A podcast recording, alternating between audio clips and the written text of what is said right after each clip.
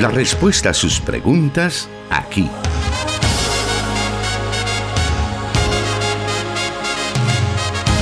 En Solución Bíblica. Comenzamos.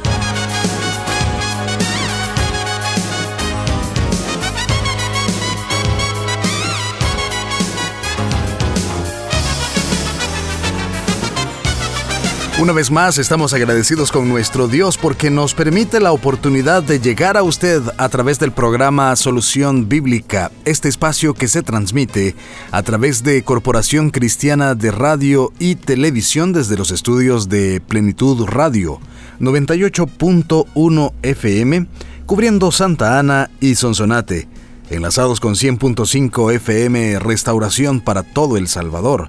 También a través de 540 AM, la estación de la palabra, cubriendo todo el territorio nacional y mucho más allá. También estamos transmitiendo a través de 1450 AM Restauración San Miguel, un saludo a nuestros hermanos que nos escuchan en el oriente de El Salvador a través de esta emisora y también en el occidente de Guatemala se une a nosotros la emisora Cielo FM. Reciba un saludo muy muy especial y listos para poder compartir con usted el programa Solución Bíblica de esta tarde. Y para ello ya se encuentra con nosotros el pastor Jonathan Medrano y le damos la bienvenida. Muchas gracias hermano Miguel, qué bendición el que podamos acercarnos nuevamente a nuestra audiencia a través de la señal de las emisoras de Corporación Cristiana de Radio y Televisión.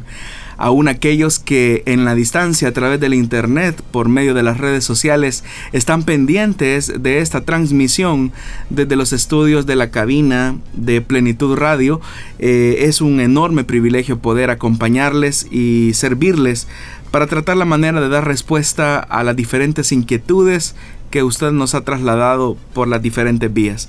Así que con la ayuda de Dios esperamos poderle servir.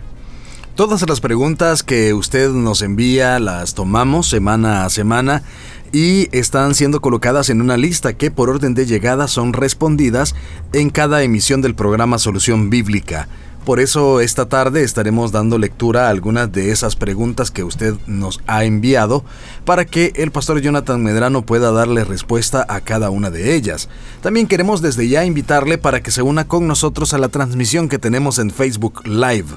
Ahí puede encontrarnos como Solución Bíblica también Plenitud Radio y Misión Cristiana Elim Santa Ana. Esas páginas están transmitiendo el programa para que usted pueda vernos y también saludarnos en sus comentarios, donde le agradeceríamos que pueda decirnos dónde nos está escuchando, dónde nos está viendo. Para nosotros ese es un detalle muy importante. Vamos entonces a iniciar con la primera pregunta para esta tarde, la cual nos dice así. Una pareja de jóvenes cristianos que están casados y deciden no tener hijos, al punto de querer esterilizarse para no procrear, ¿estarán haciendo lo correcto? Definitivamente que una de las virtudes que Dios le dio al matrimonio es el de la complementariedad, el de la compañía, siendo que el hombre estaba en una condición de soledad, el disfrute de la sexualidad y otra de las bendiciones que también Dios otorgó al matrimonio al instituir esta relación diseñada por Dios entre un hombre y una mujer fue el de la reproducción, el de la procreación. Es interesante que esta bendición que Dios ha otorgado a los seres humanos en el vínculo del matrimonio logre objetivamente una muestra máxima del amor que existe entre un hombre y una mujer al convertirse luego de esposos en padres. Y siendo que esta es una de las finalidades del matrimonio, es importante hacer la pregunta de cuál es la razón o la motivación por la cual una pareja decide no tener hijos. Si la motivación que existe detrás de esa negativa de no ser padres es el hecho de una motivación bastante egoísta, obviamente que esa no es una buena razón para tomar esta decisión.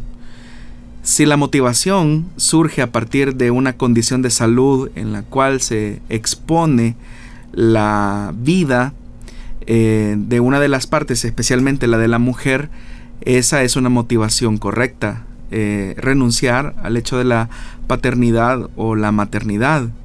Otra motivación que podría también ser una motivación correcta y aprobada es que ambos decidan servir al Señor en un país determinado, siendo misioneros, por ejemplo. Al negarse al derecho de ser padres, estarían en realidad no solo renunciando a esa posibilidad de amor que Dios ha concedido al matrimonio, sino que también ellos eh, desarrollan otra paternidad, pero de tipo espiritual al ser portavoces del Evangelio. Estas podrían ser unas motivaciones correctas. Pero si lo que existe detrás de esta decisión o detrás de este deseo es simplemente un tema material, económico, eh, claramente la pareja estaría reluciendo su egoísmo. Así que es importante que establezcamos cuál es la motivación detrás de cada decisión. También lo importante es reconocer que en los temas de la sexualidad, incluido eh, la procreación, se sigue el parámetro bíblico que se encuentra en 1 de Corintios capítulo número 7, cuando el apóstol Pablo habla acerca del mutuo consentimiento.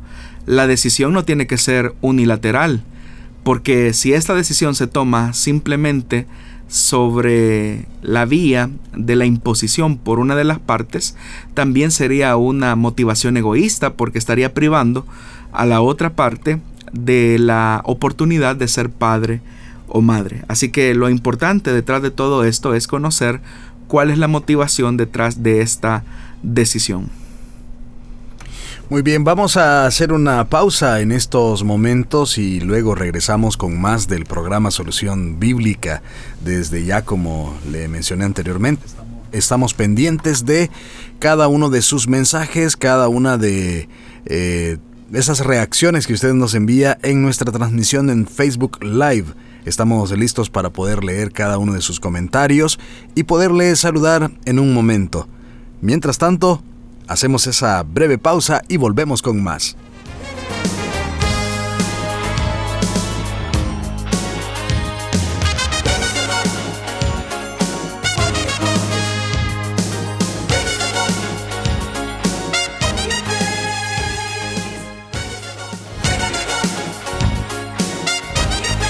Escríbenos tus preguntas al número de WhatsApp de Plenitud Radio 503 7848 5605 y número de WhatsApp de restauración 503 78 56 94 96.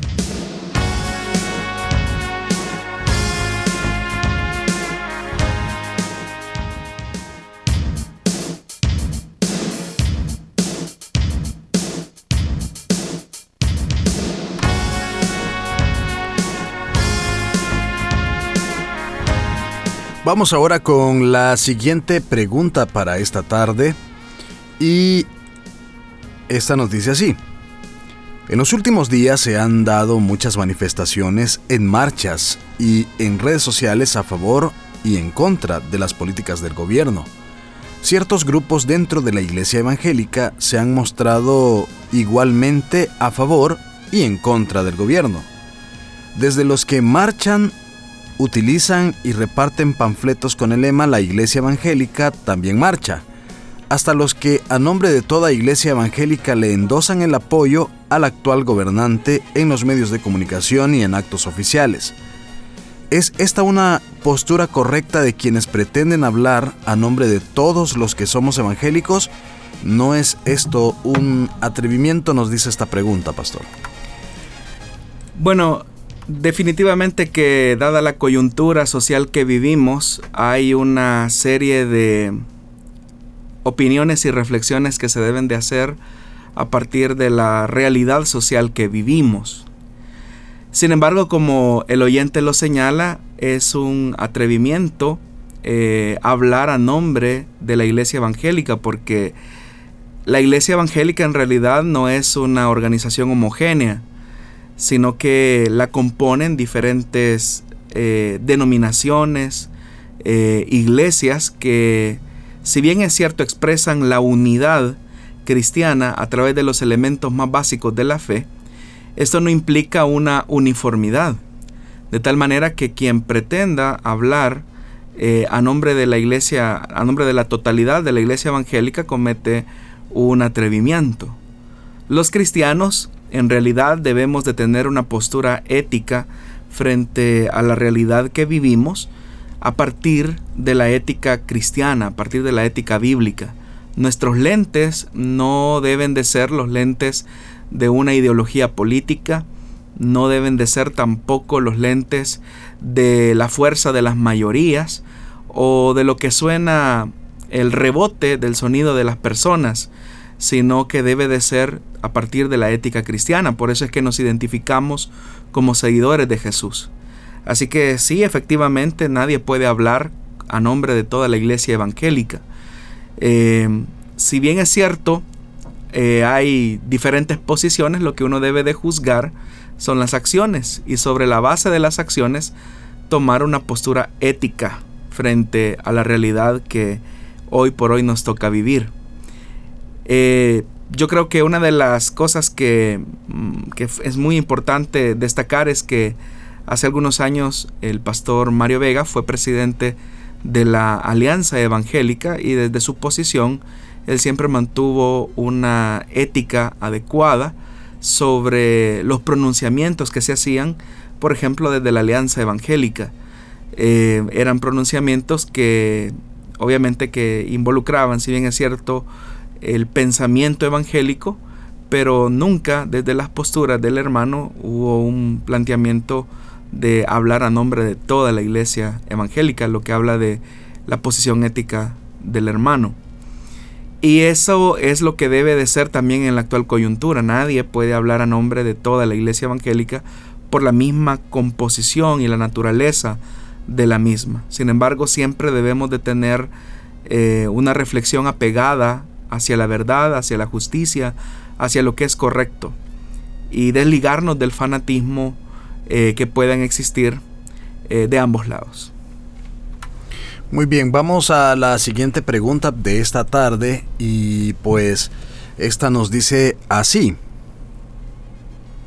Dios les bendiga, hermanos, tengo una pregunta. Si Jesús murió por todos, ¿por qué no todos son salvos? Nos dice el oyente. Bueno, efectivamente cuando hablamos acerca del sacrificio de Cristo, estamos hablando de un sacrificio que es suficiente para redimirnos de la condición del pecado.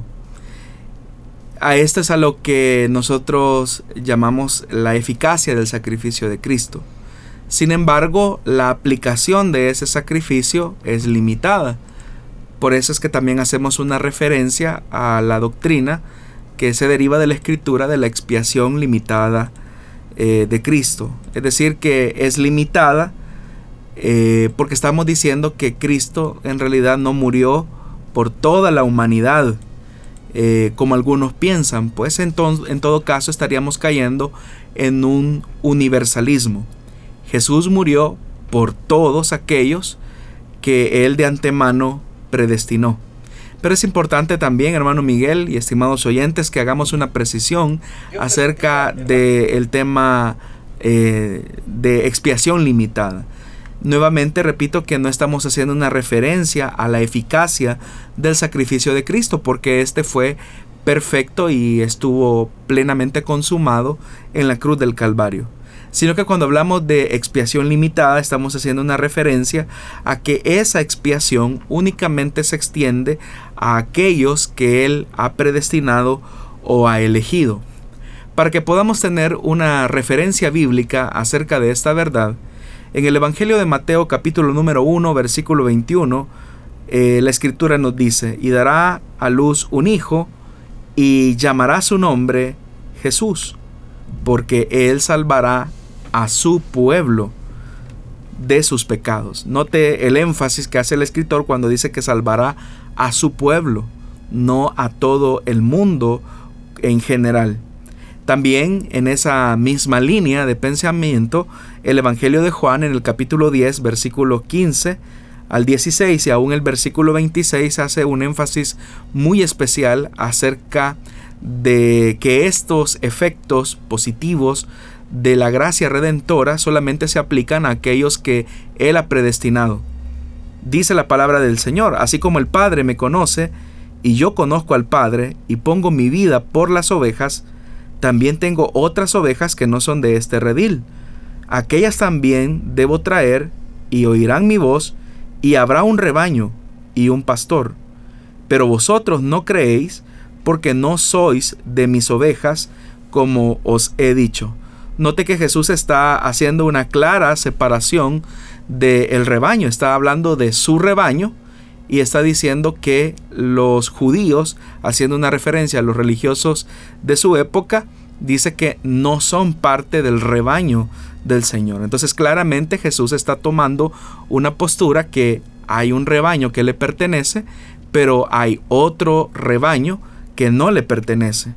También en la oración sacerdotal de Jesús en el Evangelio de Juan en el capítulo 17, versículo 9, nosotros también encontramos cómo se extiende esta verdad cuando Jesús dice, yo ruego por ellos, no ruego por el mundo, sino por, lo, por los que me diste, porque tuyos son.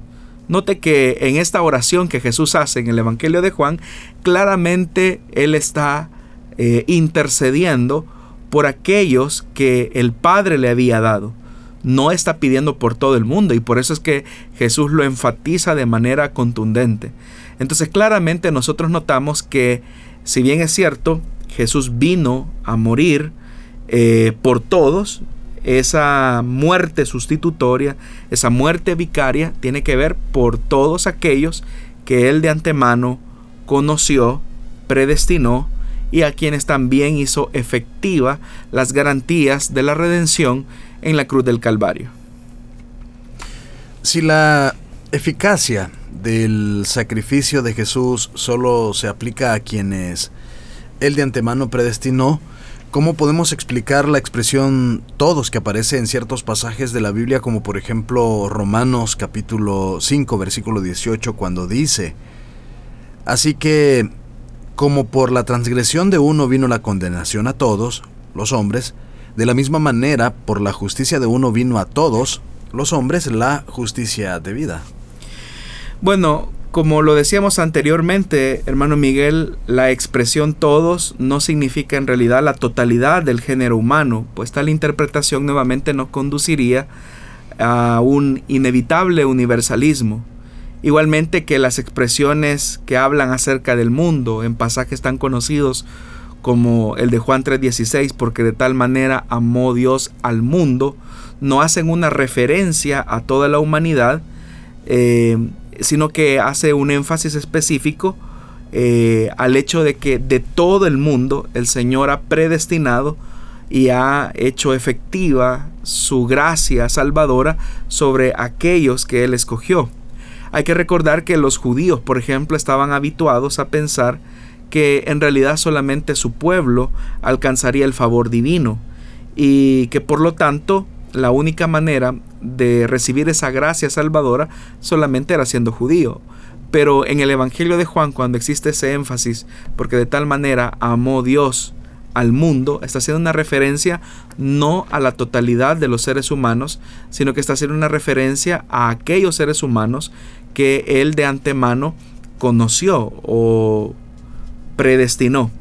Entonces, eh, todos, eh, o el mundo, como también en otros pasajes se hace mención, o como este de Romanos que usted cita, nos coloca frente a esa verdad, que ese sacrificio en la cruz solamente fue para aquellos a los que el Señor eh, había predestinado. La doctrina de la justificación y de la expiación limitada en realidad es parte de un conjunto de doctrinas que van unidas la una de la otra.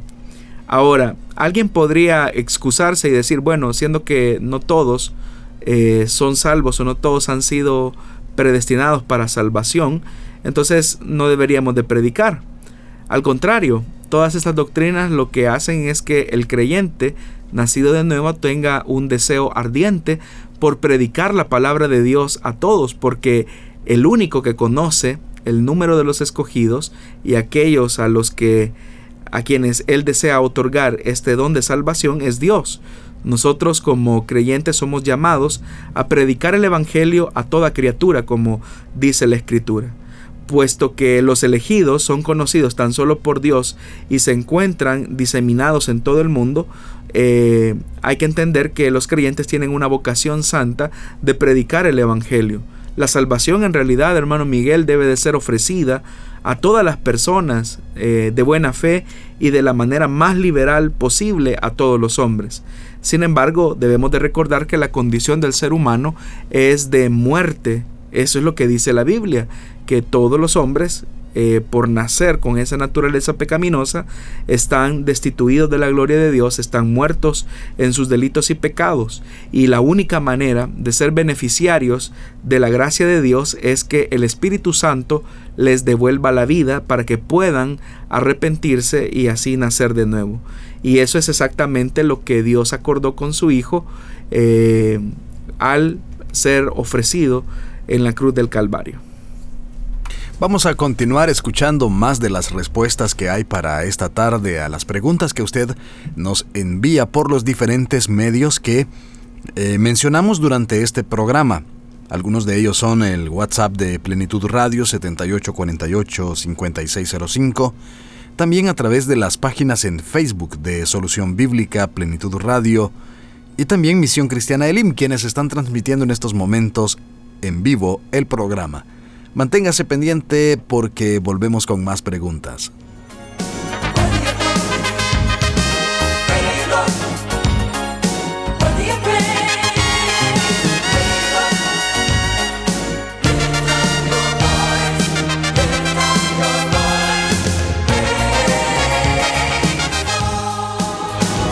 ...100.5 FM Restauración...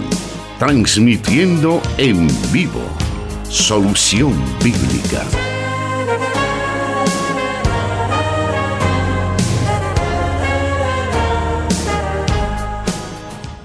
Vamos entonces a conocer la siguiente pregunta para esta tarde y esta noticia sí.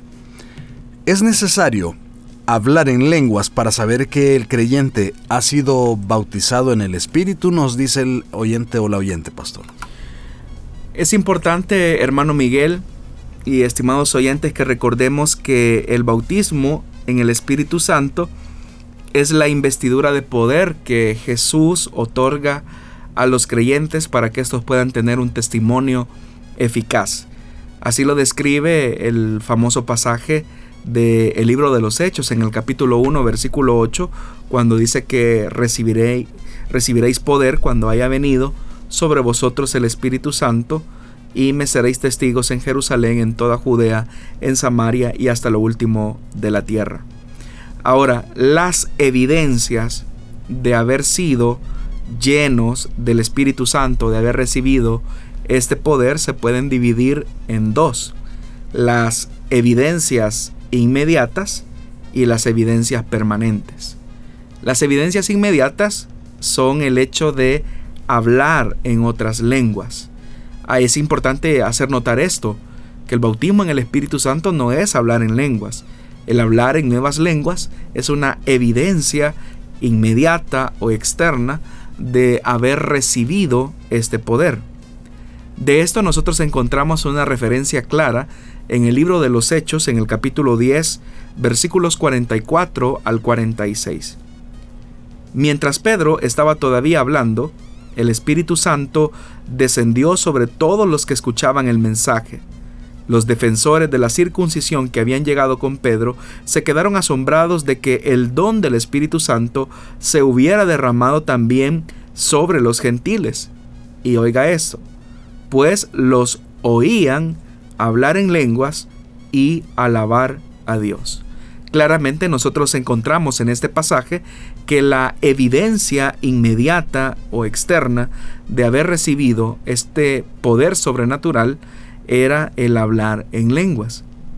Sin embargo, es muy lamentable que nosotros como cristianos solamente nos limitemos a las evidencias inmediatas de haber recibido este poder sobrenatural. Por eso decíamos que existen las evidencias que son permanentes. Y son permanentes porque deben de ser como la garantía continua que el creyente mantenga de llenarse del Espíritu. Las evidencias permanentes son la autoridad, el acceso a la sobrenaturalidad de Dios y la fortaleza para resistir las luchas y las adversidades. Al hablar acerca de la evidencia permanente de la autoridad, en Hechos capítulo 7 versículos 55 y 56, el escritor nos dice, Pero Esteban, lleno del Espíritu Santo, fijó la mirada en el cielo y vio la gloria de Dios y a Jesús de pie a la derecha de Dios. Veo el cielo abierto, exclamó, y al Hijo del Hombre de pie a la derecha de Dios. Si usted ha leído este pasaje del capítulo 7 del libro de los Hechos, notará que es el momento en el que Esteban está a punto de ser lapidado por los religiosos de aquella época. A pesar de que las acusaciones que están haciendo sobre Esteban son totalmente injustas y mentirosas, vemos que estos hombres religiosos que, que ostentaban algún tipo de autoridad están tratando la manera de intimidar o reprimir la postura y el testimonio de Esteban. Sin embargo, el texto de Hechos es bastante enfático en decir que Esteban estaba lleno del Espíritu Santo y sin importar las condiciones difíciles que lo conducirían al martirio, él mantuvo un testimonio fiel y claro acerca de Jesucristo. Por lo tanto, el bautismo en el Espíritu Santo también coloca una evidencia permanente en el creyente y es que sin importar las adversidades, la persecución o el martirio, somos capaces de mantenernos en completa fidelidad al testimonio de Cristo. Otra evidencia permanente acerca de haber recibido el bautismo en el Espíritu Santo es el acceso a la sobrenaturalidad de Dios. Nos referimos que por medio del bautismo en el Espíritu Santo tenemos una llave para poder acceder a las manifestaciones sobrenaturales del Espíritu Santo y me refiero específicamente a los dones del Espíritu de Dios. ¿A qué dones nos referimos? Al don de palabra de ciencia, de sabiduría, de discernimiento de espíritus, de lenguas, de profecía, de interpretación de lenguas, de sanidades, de fe y milagros. Toda esta lista de dones que usted las encuentra en los escritos eh, del Nuevo Testamento, específicamente la carta a los Corintios. Otra evidencia también que es permanente de haber recibido el bautismo en el Espíritu Santo es la fortaleza para resistir las luchas y las adversidades.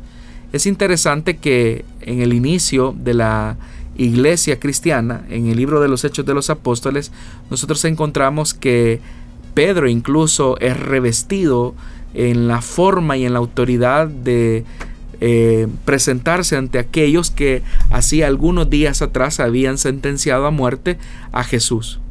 Cuando Pedro, por ejemplo, tuvo que estar en esta condición, siendo testigo de la muerte de su maestro, notamos que Pedro era una persona timorata, que rehuía y que incluso había negado a su maestro. Cuando Jesús resucitó y les hace el énfasis de que deben de permanecer en Jerusalén para recibir el don del Espíritu Santo, claramente nosotros notamos que hay una transformación en Pedro. Y esa transformación se da efectivamente cuando una vez que han recibido el don del Espíritu, Pedro sin temor, sin reparos a las amenazas que la religión judía les trataba de imponer e incluso impedir impedir que hablaran en el nombre de Jesús, vemos a un Pedro totalmente transformado. ¿Qué hizo la diferencia? La diferencia la hizo el haber recibido el bautismo en el Espíritu Santo. En el libro de Hechos capítulo 4 versículo 29 nosotros notamos una petición que Pedro hace al Señor. Ahora Señor, toma en cuenta sus amenazas y concede a tus siervos el proclamar tu palabra sin temor alguno. Por eso extiende tu mano para sanar y hacer señales y prodigios mediante el nombre de tu santo siervo Jesús. Si nosotros nos ubicamos en el contexto de este pasaje, usted recordará que los apóstoles recientemente habían predicado la palabra, habían hecho una sanidad, habían hecho una señal, habían hecho eh, que aquel paralítico que había estado cojo por mucho tiempo eh, pudiera andar sobre sus pies. Y por esa razón es que ahora Pedro está eh, en la cárcel. Sin embargo, notamos que ellos están pidiendo, ellos están pidiendo al Señor que les dé lo que ya tenían. Proclamar la palabra sin temor alguno, hacer señales y prodigios mediante el nombre de tu santo siervo Jesús. Entonces, ¿cómo es que Pedro está volviendo a pedir algo que lo había conducido al mismo lugar eh, donde ahora se encontraba? Es interesante que esa bendición del bautismo en el Espíritu Santo eh, tiene una eh, subsecuente búsqueda de la llenura del Espíritu, porque inmediatamente en el versículo que continúa dice, después de haber orado, tembló el lugar en que estaban reunidos y todos fueron llenos del Espíritu Santo. Pero hacían pocos días en realidad en Pentecostés que ellos habían recibido el Espíritu Santo. Pero el tener el bautismo en el Espíritu Santo les hizo resistir las diferentes luchas y las adversidades. Y noten esto. En la parte final de ese versículo 31 dice que proclamaban la palabra de Dios sin temor alguno. Es decir, que una evidencia permanente de haber recibido el bautismo en el Espíritu Santo es que hay una fortaleza para proclamar la palabra de Dios a pesar de las adversidades y a pesar de la oposición que puede existir en cuanto a la proclamación del Evangelio. Entonces puede notar usted que hay evidencias inmediatas, como lo es el de hablar en otras lenguas, pero hay evidencias permanentes como la autoridad, el acceso a la sobrenaturalidad de Dios y la fortaleza para resistir las luchas y las adversidades en medio de la misión de la iglesia de ser eh, portavoz del mensaje cristiano. Fuera de estas evidencias en realidad no hay otras en las escrituras. Queremos aprovechar este segmento y también la naturaleza de la pregunta acerca de... Bueno, es otra pregunta de nuestra audiencia y tiene relación a, lo que acabamos de estar escuchando. Y dice, ¿cuál es la diferencia entre el sello, la morada, el bautismo, la unción y la llenura del Espíritu Santo? ¿Todos estos términos hacen referencia a lo mismo? Bueno, definitivamente que no. En realidad el bautismo en el Espíritu Santo es una experiencia subsecuente a el nuevo nacimiento. Cuando hablamos acerca de el sello, la morada y la unción del Espíritu Santo, ahí sí nos estamos refiriendo básicamente a lo mismo. El Espíritu Santo es el sello de Dios sobre su pueblo y su derecho sobre nosotros como su propiedad. De esto nosotros encontramos una evidencia clara en la carta de los Efesios capítulo 1, versículo 13 y 14 en él también vosotros habiendo oído la palabra de verdad, el Evangelio de vuestra salvación, y habiendo creído en él, fuisteis sellados con el Espíritu Santo de la promesa, que es las arras de nuestra herencia hasta la redención de la, de la posesión adquirida, para alabanza de su gloria. Entonces cuando un creyente nace de nuevo, es porque ha sido sellado por el Espíritu Santo. Y ese sello del Espíritu Santo es un sello que identifica al creyente como propiedad exclusiva de Dios. Cuando el Espíritu Santo separa a esa persona para Dios es porque lo ha ungido. Recordemos que la unción es ese momento donde se hace sagrado algo que está dedicado para Dios. En el Antiguo Testamento se ungían a los que ministraban en el templo o los objetos que se utilizaban para el culto. Esa unción lo que establece básicamente es eso, la separación de lo profano.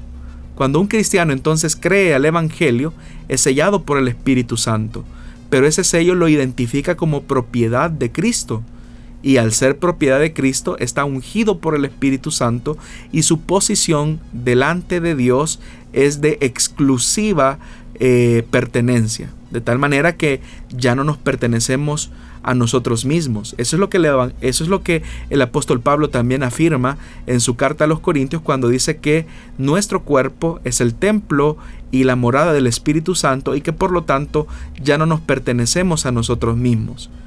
Entonces, el sello, la morada del Espíritu Santo y la unción del Espíritu Santo tienen que ver con esos efectos que se hacen eh, inmediatos al momento de creer, al momento que somos, al momento que nacemos de nuevo. Ahora, el bautismo en el Espíritu Santo es una experiencia que ocurre después de la conversión. Para que podamos tener un panorama de lo que estamos diciendo a partir del relato bíblico, nosotros podemos notar, por ejemplo, que los apóstoles fueron sellados con el Espíritu Santo al momento de creer. En el Evangelio de Juan, capítulo 20, versículo 22, el escritor nos dice, y habiendo dicho esto, hablando de Jesús, sopló y les dijo, recibid el Espíritu Santo. Note usted que es Jesús el que está diciendo ahí claramente que eh, ellos recibieron el Espíritu Santo, pero fue hasta 50 días después que fueron bautizados con el Espíritu Santo, tal como lo menciona el libro de los Hechos de los Apóstoles en el capítulo 2, versículo del 1 al 4. Otro ejemplo que también encontramos en el mismo libro es que Saulo, cuando se convirtió a Cristo, quedó obviamente sellado con el Espíritu Santo. En el momento en el que de camino a Damasco eh, esa luz resplandeciente impacta la vida de Pablo, él cree en Jesús. Y la acción de creer lo que enfatiza claramente es que el Espíritu Santo eh, produjo en él el milagro del nuevo nacimiento. Por lo tanto, se produjo en él la morada del Espíritu, fue sellado por el Espíritu Santo como una pertenencia exclusiva de Dios y por lo tanto quedó ungido. Pero note que fue hasta tres días después que recibió la investidura de poder. De esto nos da testimonio el mismo, el mismo libro de los Hechos en el capítulo 9, versículo 17. Fue entonces Ananías y entró en la casa y poniendo sobre él las manos dijo, Hermano Saulo, el Señor Jesús que se te apareció en el camino por donde venías me ha enviado para que recibas la vista y note esto, y seas lleno del Espíritu Santo. Es decir, que Saulo recibió el bautismo en el Espíritu Santo tres días después de su conversión.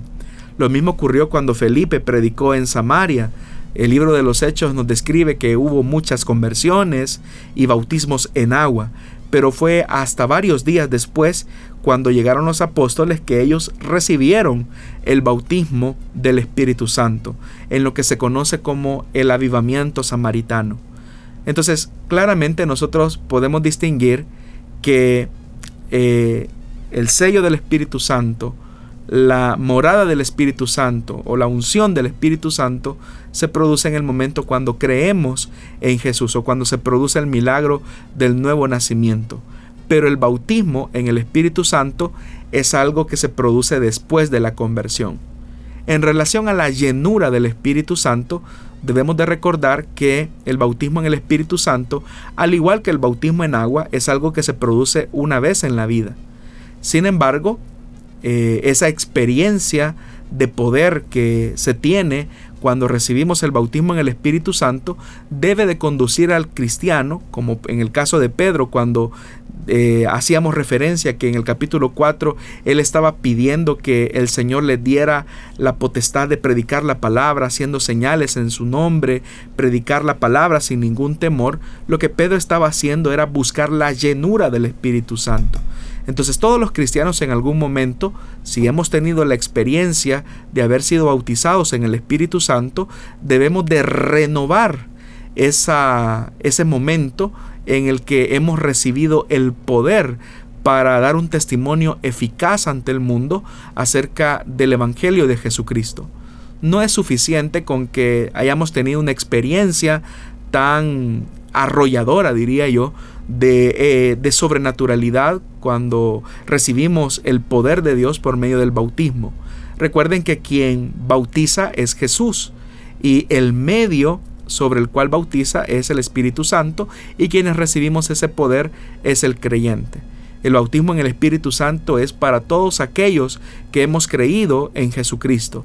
Así que si hace algunos años usted tuvo la experiencia de haber hablado en lenguas como una manifestación evidente eh, e inmediata de haber recibido este poder, es importante que como cristianos tengamos nuevas experiencias que revitalicen nuestra fe para dar un testimonio eficaz al mundo acerca de Jesucristo.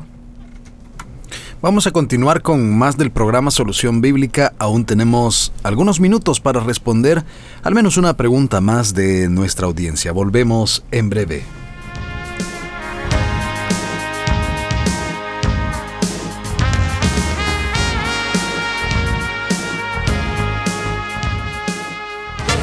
Solución Bíblica. Puedes escucharlo en Spotify.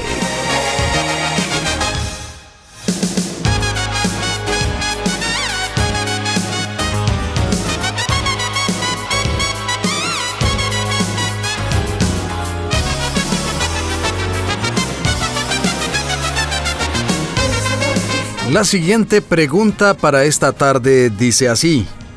Quisiera que me explicara si es correcto que nosotros como personas andemos diciendo la palabra bendiciones, si las bendiciones solo el Padre nos las da. Eh, efectúo la consulta porque hasta inconversos eh, la he escuchado, dice. Saludos y el Señor les bendiga en tan bonito programa, donde aprendemos mucho, nos dice nuestro oyente pastor. Bueno, cuando hablamos acerca de dar bendiciones, estamos partiendo de la realidad que quien la otorga o quien la imparte es alguien que tiene el poder y la autoridad para hacerlo. Recibir una bendición es el reconocimiento de nuestra posición de no tener nada y que hemos de recibir algo de alguien que lo tiene todo. Entonces una bendición solamente puede ser otorgada por Dios. Es verdad que nosotros podemos ser los medios que Dios utilice para recibir esa bendición. Pero el único que nos puede bendecir efectivamente solamente es Dios. Por eso lo más correcto como cristianos es desear que Dios bendiga a esa persona. Lamentablemente el lenguaje evangélico a veces tiende a deformar eh, algunas verdades fundamentales eh, con ese tipo de expresiones porque no hay ser humano sobre esta tierra que sea capaz de bendecir a otra persona. Nosotros podemos ser canales de bendición, lo cual es diferente, pero al final solamente somos medios o instrumentos de bendición. El único que puede bendecir de manera plena y absoluta, porque tiene el poder y la autoridad para hacerlo, es Dios. En ese reconocimiento es que nosotros también nos colocamos en una posición de completa dependencia de su gracia. Por eso es que Jesús, por ejemplo, hacía énfasis claro que a nadie llamemos Padre, por ejemplo, sino que solamente tenemos un Padre en los cielos y que es el que nos bendice plenamente. Así que lo más correcto sería que nosotros digamos Dios le bendiga porque es nuestro deseo. Estamos diciendo que el único que puede bendecir es Dios y que nuestro deseo es que Él lo haga. ¿Qué hay en el caso, pastor, de algunos de algunas líneas evangélicas que a lo mejor eh, pues ellos mismos se toman la, la, atribución de imponer manos y decir yo te bendigo o eh, aquellas personas que, bueno, ya lo hemos dicho en otros eh, programas tal vez, que puedan declarar bendición sobre las personas o algo. En realidad es un atrevimiento y es un desconocimiento de la palabra de Dios, totalmente. La Biblia sí habla acerca de la verdad de la imposición o la doctrina de la imposición de manos.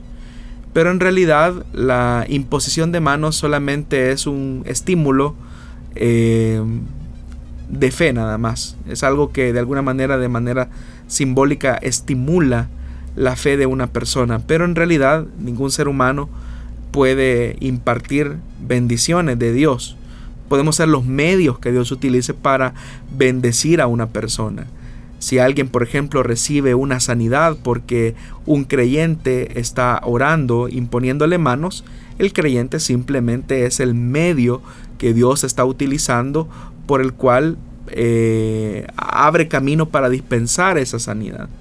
Pero es un atrevimiento en realidad porque es tratar la manera de ocupar la posición que solamente a Dios eh, le, le, es autoritario, ¿verdad? Solamente le corresponde a Dios. Solo es una jurisdicción de parte de Dios. Así que yo creo que debemos de ubicarnos en la posición de siervos que Dios nos ha colocado. Nosotros no podemos bendecir a nadie. Hay culturas donde incluso se habla de la bendición del hombre de Dios o, eh, y, se toman pasajes como el de Elías, donde Eliseo le dice que le dé una doble porción de su espíritu. Entonces el mismo Elías tiene que reconocer que eso es algo difícil que él ha pedido, porque no, no es a él el que le correspondía dar eh, tal bendición, solamente era Dios. Entonces nuestra posición también debe de ser de humildad en decir, bueno, yo deseo que Dios bendiga a esta persona y puedo orar para que Dios le bendiga, pero de eso a decir que yo voy a bendecir a alguien con un don sobrenatural o con una unción especial, en realidad es un desconocimiento de la palabra de Dios. Estimado oyente, queremos agradecerle por estar siempre pendiente del programa. También le agradecemos eh, al pastor Jonathan Medrano por darnos la oportunidad de conocer cada una de estas respuestas, pastor. Hermano Miguel, gracias por trasladar las preguntas de nuestros oyentes y a todos los que han estado pendientes de este programa. Eh, ustedes son los que nos dan el privilegio y nos honran con su sintonía. Si el Señor no ha venido por nosotros y Él nos concede la vida, nos vamos a volver a encontrar en una nueva emisión de su programa Solución Bíblica a las 5 de la tarde este próximo viernes. Le esperamos entonces y también le invitamos para que pueda estar pendiente de las plataformas SoundCloud y Spotify.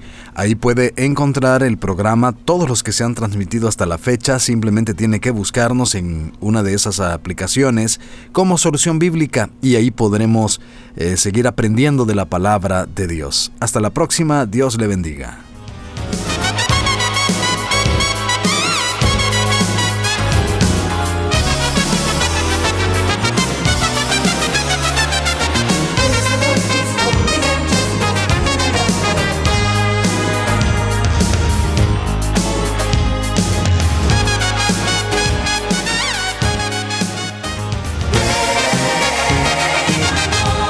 Dios da la sabiduría y el conocimiento. Solución bíblica. Hasta el próximo programa.